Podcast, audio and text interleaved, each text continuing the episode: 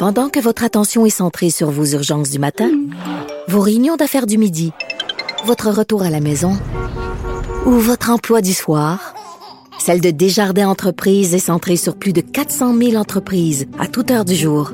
Grâce à notre connaissance des secteurs d'activité et à notre accompagnement spécialisé, nous aidons les entrepreneurs à relever chaque défi pour qu'ils puissent rester centrés sur ce qui compte, le développement de leur entreprise.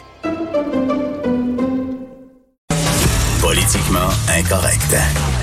À Cube Radio et sur LCN, le commentaire de Richard Martineau avec Jean-François Guérin. Cube Radio. On va aller rejoindre notre collègue Richard Martineau. Salut Richard. Salut euh, Jean-François. Écoute, avant de parler, j'aimerais dire quelques mots. Ça fait longtemps que je ne l'ai pas sorti, celle-là.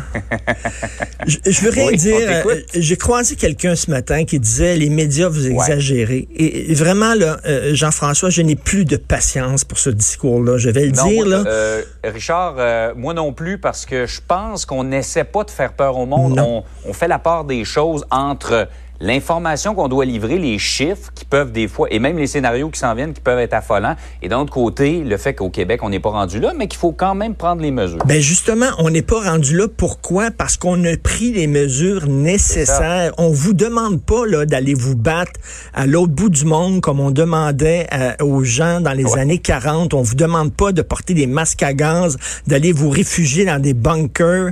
Euh, on vous demande rien que de rester chez vous, sur votre sofa, puis de nous regarder puis de vous informer, c'est tout. Et les médias sont extrêmement responsables. Il faut pas euh, alarmer la population, mais en même temps, il faut pas trop là, être prudent et euh, vous essayer de vous cacher des choses. La situation, elle est sérieuse, elle est urgente et on vous demande tout le monde de vraiment penser pas seulement qu'à vous, mais penser aux autres aussi. Je m'excuse de dire ça ce matin, mais je n'ai plus de patience pour les gens qui disent qu'on exagère la situation. C'est faux. Oui, tu t'excuses pas parce que je suis exactement à la même page et je pense que tous les gens, tous médias confondus là, qui travaillent en information, on fait ça honnêtement.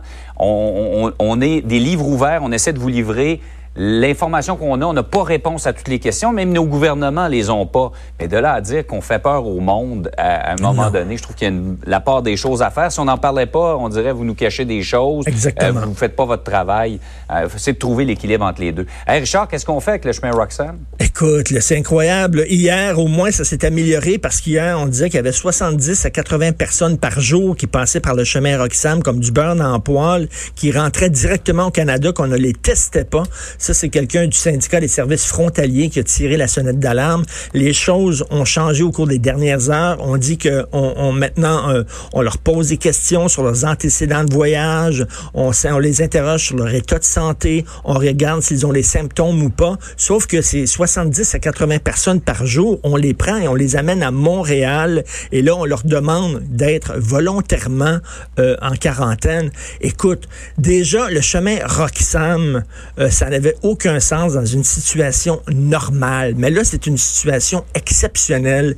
Et lors d'une situation mm. exceptionnelle, il faut prendre des mesures exceptionnelles, Jean-François. faut fermer ça. faut sceller ça. Et rappelez-vous, je rappelle hein, que la situation chemin Roxham, c'était causée par Justin Trudeau, monsieur ouverture des frontières tous azimuts, qui avait envoyé un mm. tweet en disant on va vous accepter tous les miséreux du monde, pointez-vous à notre frontière. Là, ça n'a pas de sens. Ça n'a pas de sens. Et écoute, j'ai une métaphore pour toi. OK, tu sais, quand tu es dans un avion et au début, là, on t'indique là, euh, les mesures d'urgence à prendre dans un avion. On dit que si mm. jamais il manque d'oxygène dans l'avion, tu mets ton masque et après ça, ça. tu mets les masques aux autres. C'est-à-dire que tu t'aides toi et après ça, tu aides les hein? autres. Là, on est dans une situation au Canada, il faut penser à nous.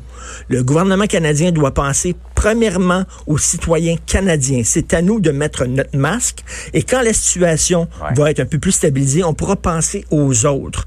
Mais là, c'est important de protéger nos frontières. Oui, absolument. Surtout que notre frontière commune euh, au chemin Roxham, c'est l'État de New York. Et l'État de New York, c'est un des États les plus touchés aux États-Unis. Ben, tout à fait. C'est un foyer de propagation du virus incroyable. Ah oui. Absolument.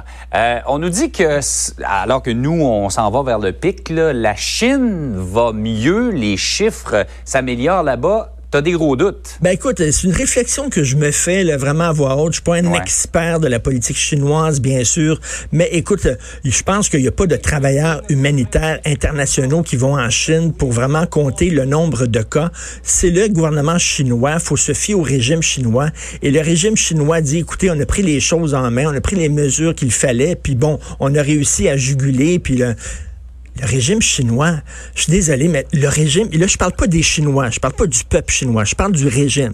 C'est un régime dictatorial, c'est un régime qui cache la vérité depuis des années à ses citoyens et au monde entier. C'est un régime qui, c'est le régime qui censure le plus Internet, qui euh, jette en prison tous ceux qui critiquent le régime. Et là, il faudrait dire, ah, le régime chinois, on dit qu'ils ont les choses bien en main, on va le croire. Écoute, je suis désolé, mais j'ai énormément de difficultés, je prends ça avec un gros grain de sel. Et il y a des gens qui disent, hey, en Chine, ils ont construit un hôpital en 10 jours. C'est quand même incroyable. Savez-vous comment ils ont construit un mm. hôpital en 10 jours, les Chinois? Ils ont dit, toi, toi, puis toi, tu vas venir travailler, puis tu vas construire un hôpital en 10 jours, puis si tu réussis pas, on va te sacrer en prison. C'est comme ça qu'ils ont fait ça. C'est un régime dictatorial, comme en Iran, comme en Arabie Saoudite et tout ça. Est-ce qu'on veut vraiment croire ces gens-là en disant, en Chine, c'est correct qu'ils se sont pris mm. en main? Pas sûr, moi. J'ai quand même les soupçonne de ne pas avoir dit la vérité au début de l'épidémie. Euh, on peut se poser des questions sur euh, la fin de l'épidémie. Est-ce que c'est vraiment, est-ce qu'on nous donne l'heure juste? Tout à fait. Et je salue, l'écoute, toute l'équipe d'LCN. Vous faites un travail remarquable. Vous dites les, les choses de façon juste. Et c'est parfait. On a besoin de vous. Ben, merci beaucoup, Richard. Je te renvoie le compliment. merci. salut.